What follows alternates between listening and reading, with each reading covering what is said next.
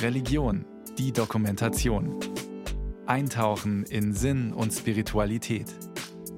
Ein Podcast von Bayern 2.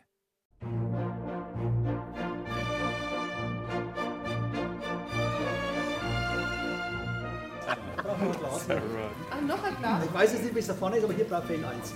Auf dem Weingut Kreglinger im fränkischen Segnitz herrscht an diesem sonnigen Vormittag Hochbetrieb. Die Gäste sind schon eingetroffen.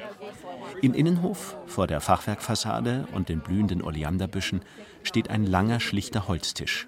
Darauf Wein und Wassergläser. In der Mitte zwei Gefäße mit Grissini-Stangen. Fast alle Mitglieder der Reisegruppe kommen aus den USA. Die Stimmung ist locker. Einige fotografieren mit ihren Handys den Innenhof. Andere haben schon Platz genommen. Zur Begrüßung bekommen jetzt als erstes mal einfach einen Winzersekt. Den machen wir ja selbst im eigenen Betrieb. Also wir geben das nicht in eine Sektkellerei, sondern wirklich selbst den Wein veredeln zum Sekt. Also nach dem klassischen Champagnerverfahren.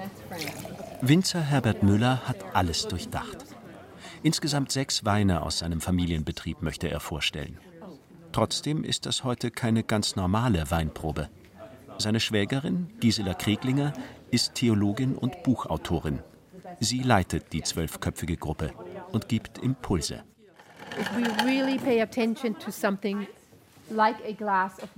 Wenn wir etwas ganz bewusst wahrnehmen wie ein Glas Wein, wenn wir uns wirklich darauf konzentrieren, präsent zu sein, es dankbar anzunehmen, es zu genießen und uns daran zu erfreuen, kann das eine Form des Gebets sein.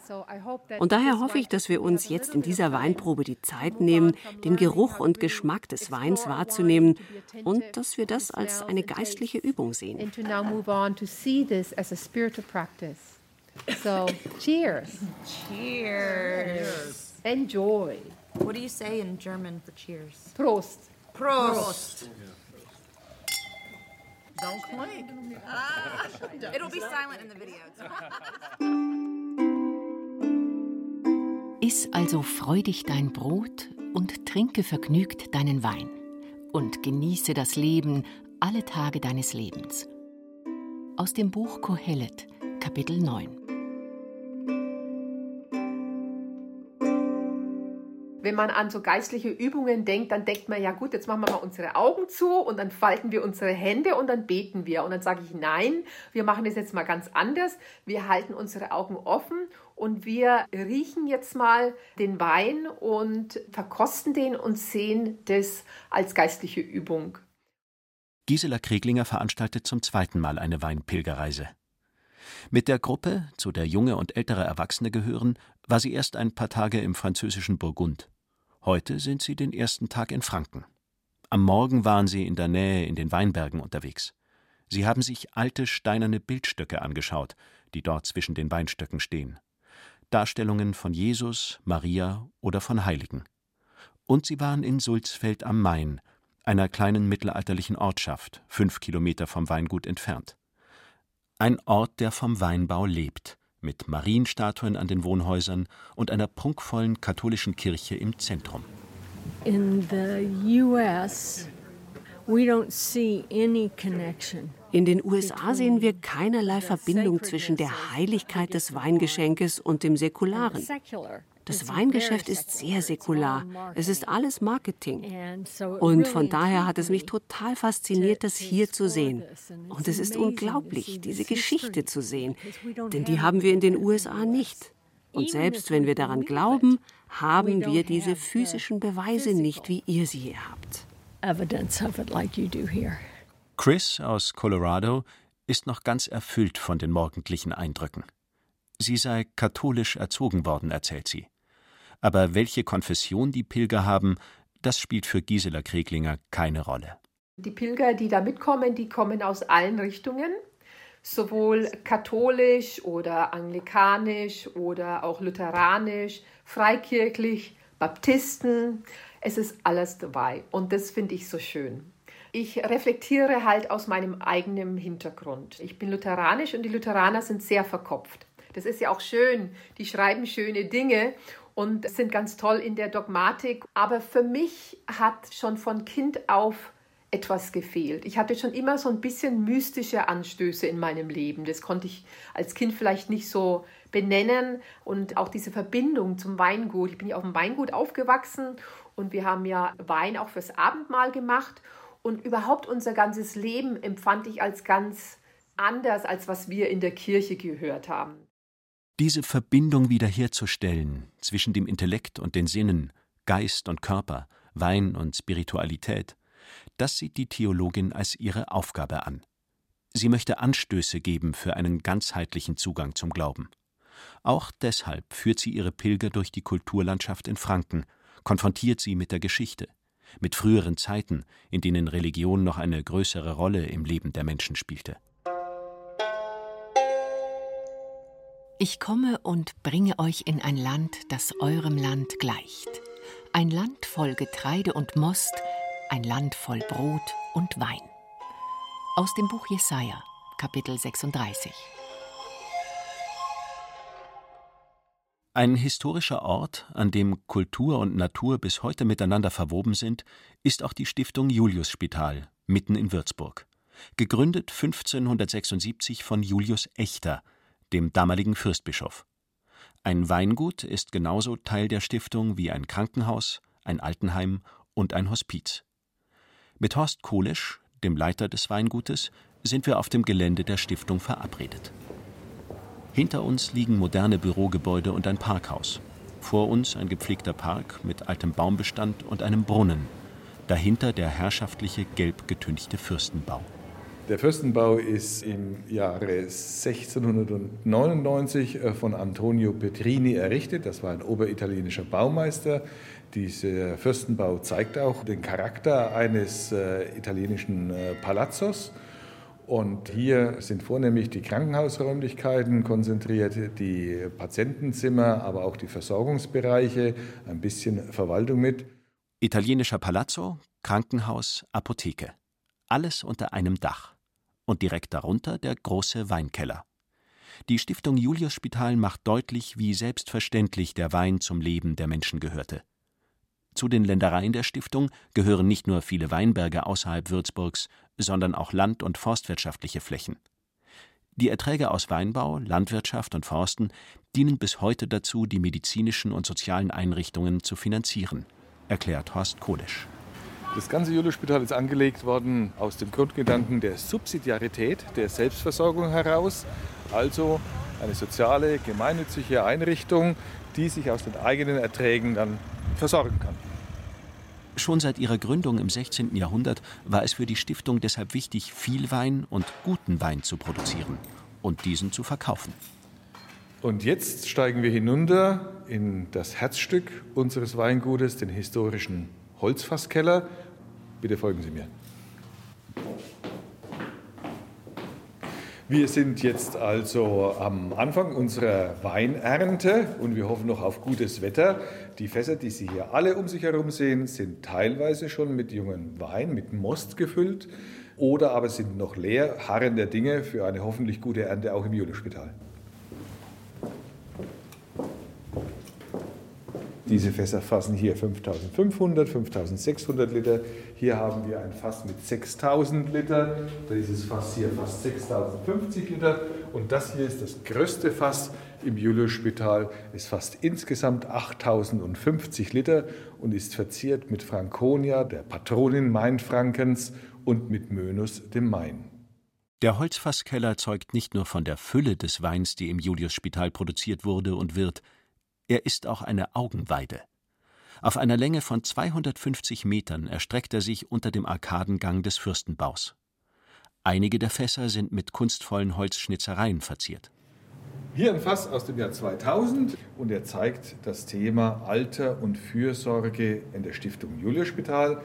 Man sieht hier, wie die Bedürftigen ins Spital streben. Hier lauert schon der Tod. Und hier in der ersten Station Fürsorge und Wein zeigen schon ihre erste Wirkung. Die Stimmung steigt. Hier der schwingt schon seinen Krückstock. Der ist schon eine Stufe weiter. Die können sich dem Tanz und dem Gesang schon hingeben. In der Mitte natürlich die Quelle des Lebens, der Freude, aber auch des guten Weines, die Sonne. Aber Vorsicht, für alle, die sich zu viel Wein und zu viel Fürsorge angedeihen lassen im Julespital, auf die wartet unten schon der Teufel und der schickt sie dann in die nächste Runde.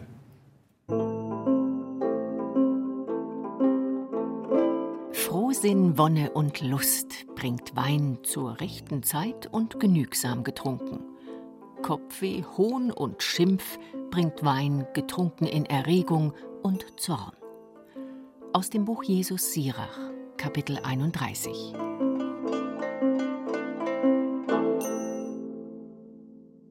An vielen Stellen wird in der Bibel vor dem Missbrauch von Wein gewarnt. Davor, dass der Wein die Sinne benebelt oder lüstern macht.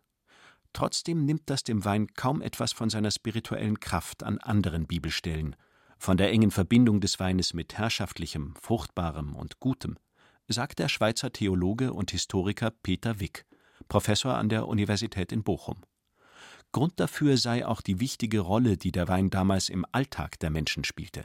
Der Wein ist etwas ganz Faszinierendes. Also zuerst einmal ist er Grundnahrungsmittel in der Antike. Und das hat damit zu tun, dass sie neben Wasser nur ein Getränk haben, das sie länger aufbewahren und konservieren können, und das ist der Wein. Wein war ein zuverlässiger Durstlöscher, manchmal auch Medizin, aber er wurde nicht nur deshalb verehrt und sogar vergöttlicht. Dann ist im Wein ständig das Wunder der Metamorphose, der Verwandlung präsent.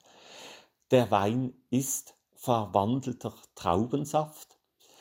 Und Metamorphosen spielen zum Beispiel für die Götter eine große Rolle. Götter sind solche, die sich eben äh, verändern können.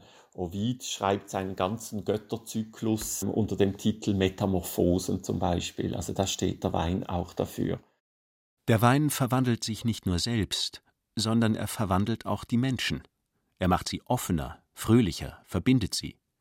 In der Antike wurde all das der göttlichen Kraft des Dionysos zugeschrieben.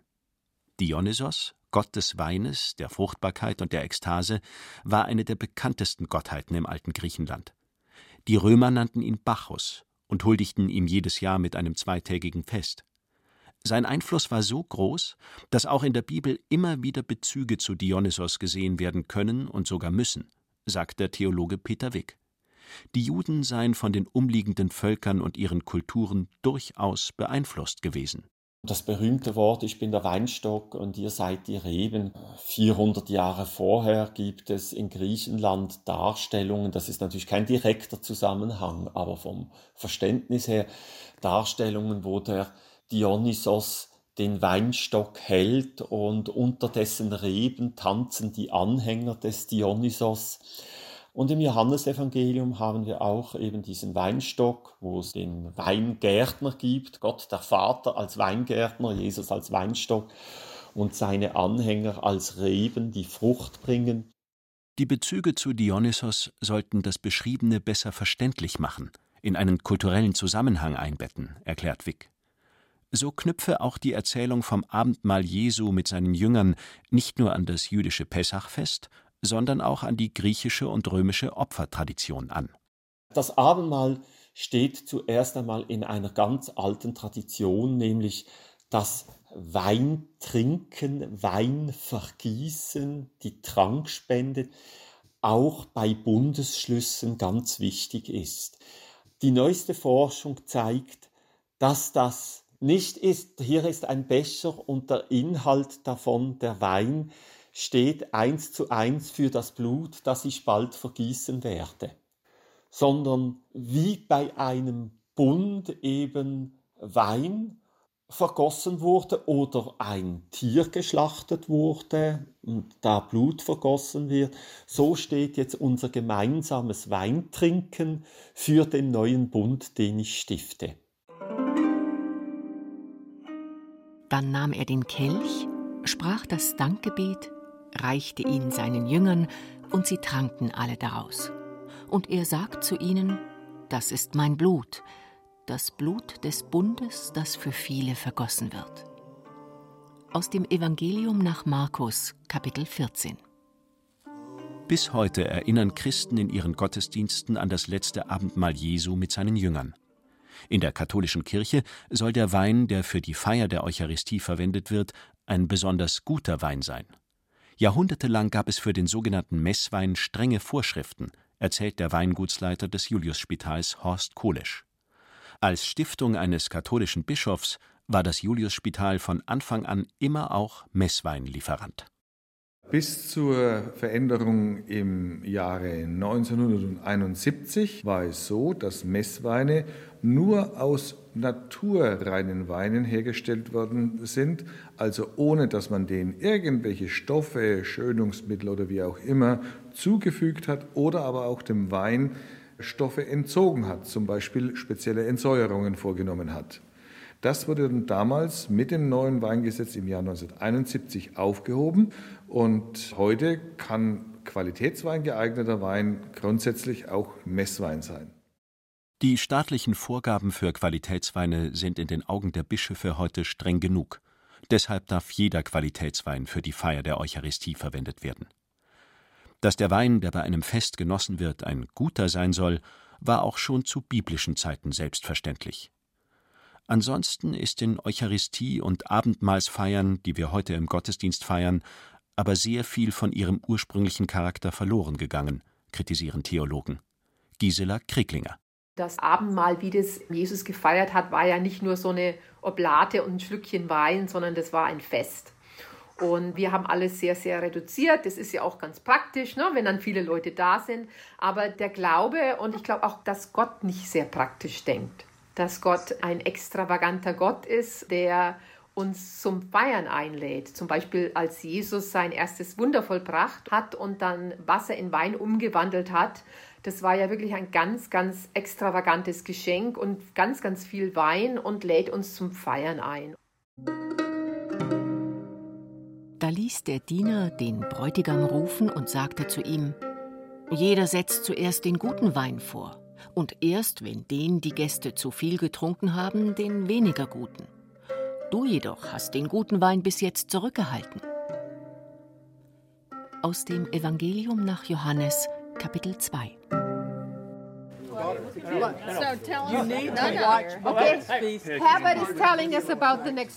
Zurück auf dem Weingut Kreglinger in Segnitz. Die Pilgergruppe, die gerade eine Weinprobe macht, ist inzwischen beim vierten Wein angekommen. Winzer Herbert Müller stellt den nächsten Wein vor, einen Weißwein. Müller-Thurgau, leicht und fruchtig im Geschmack, gewonnen von den Reben auf der anderen Mainseite des Weingutes, bei Markt Breit. Herbert, can you tell us the price points of these wines? Like how much did the Blaufränkisch cost and how much does the Müller-Thurgau cost? What do you mean? Six euro fifty. This this wine is six euros fifty. What? Right. This yeah. is right. Six euros. Yes, yes, yes. Es ist in der Tat so, dass die Weinqualitäten, die wir mittlerweile produzieren hier in Franken, aber eigentlich auch in ganz Deutschland, äh, nicht richtig entlohnt werden. Wir jetzt, unser Weingut hat eigentlich schon Preise, mit denen ein Auskommen möglich ist. So ist es nicht. Das wäre jetzt wirklich falsch, äh, wäre nicht anständig zu jammern. Aber wenn Sie jetzt zum Beispiel an Handel liefern, dann müssen Sie davon ausgehen, dass Sie natürlich einfach den billigsten nehmen. Und das zieht uns natürlich auch mit runter, ist klar. Ne? Wir machen noch die Handlese, wir selektionieren halt bei der Weinlese. Das kann natürlich einer, der dann irgendwo im Regal steht, für 3,99 nicht mehr machen. Das geht ja nur mit Vollernte. Schwägerin Gisela Kreglinger glaubt, dass unser Kaufverhalten von unseren Werten geprägt wird. Wir könnten gute Dinge nicht wertschätzen, weil wir gestresst seien, alles unter ökonomischen Gesichtspunkten betrachteten. Und selbst wenn beim Messwein noch auf die Qualität geachtet werde, lege auch die christliche Tradition insgesamt mehr Wert auf die Askese als auf den Genuss. Und der Genuss beinhaltet ja, dass man etwas langsam isst und trinkt und es genießt und nicht einfach herunterschlingt oder herunterschöpft. Und das ist, denke ich, etwas, was wir im Christentum wieder neu entdecken müssen und kultivieren müssen. Und dann werden wir auch eine tiefere Wertschätzung für die Schöpfung entwickeln. Und das ist ganz, ganz wichtig in unserer Zeit. Die Schöpfung muss erhalten werden, die Erde muss geheilt werden. Und der beste Wein entsteht, wenn die Erde gesund ist. Du lässt Pflanzen wachsen für den Menschen, die er anbaut, damit er das Brot gewinnt von der Erde und Wein, der das Herz des Menschen erfreut. Aus Psalm 104. Den Amerikanerinnen Terrell und Shelby schmeckt der Müller-Thurgau besonders gut. Die Mutter und ihre erwachsene Tochter kommen aus Nashville in Tennessee. Shelby hat in einem Weingeschäft gearbeitet. Dort ist ihr ein Buch von Gisela Kreglinger in die Hände gefallen. Sie war begeistert und hat kurz darauf die Pilgerreise gebucht. We love it. We love it. it this is our best vacation. Yeah. So, Shelby beschäftigt sich wissenschaftlich mit Wein. Deshalb ist es der perfekte Mutter-Tochter-Trip. Und es ist eine gute Gelegenheit, über den eigenen spirituellen Weg nachzudenken, über den Glauben, zu überlegen, womit man sich umgibt im Leben. Hier gibt es kein Marketing. Hier herrscht nicht diese Stimmung von McDonald's und Burger King und Reklamewänden und Neonlampen. Man wird nicht damit bombardiert. Es ist einfach eine wunderschöne Landschaft. Und du erlebst das Leben, den Wein und gute Freunde und die Beziehung zu deiner Tochter. Es ist eine wunderbare Reise. conversation and connection with your child. So it's just a great trip. Mittlerweile ist die Stimmung in der Reisegruppe heiter. Herbert Müller und seine Familie schenken den fünften Wein ein, holen eine Flasche nach der anderen aus dem Keller. In der Mitte des Tisches haben sie zwei Tonkrüge gestellt, in den jeder den überschüssigen Wein hineinkippen kann. Auch vor der Verkostung dieses Weines gibt Gisela Kreglinger einen spirituellen Impuls. I would like to introduce you the concept of holy tipsiness. Ich möchte euch das Konzept der heiligen Beschwipstheit vorstellen. Wenn wir besonders in den USA über Trunkenheit reden, ist es meist etwas sehr Negatives und Gefährliches, auch aufgrund unserer Geschichte. Aber es gibt ein Level der Trunkenheit, ich nenne es Holy Tipsiness, die heilige Beschwipstheit. Wenn man gerade so viel Wein getrunken hat, dass man sich entspannt, seine Hemmungen verliert, sich öffnet, dass einem Bekenntnisse leichter über die Lippen gehen. Sowohl positive Bekenntnisse, Liebesgeständnisse, aber auch andere, die zeigen, wie verletzlich wir sind, was uns wirklich im Leben belastet. Und du kannst all das teilen, dich befreien in einem Kontext, in dem du nicht verurteilt wirst. Deshalb glaube ich an das Geschenk der heiligen Beschwipstheit. So I am a great believer in the gift of holy tipsiness. Holy tipsiness. A whole new vocabulary.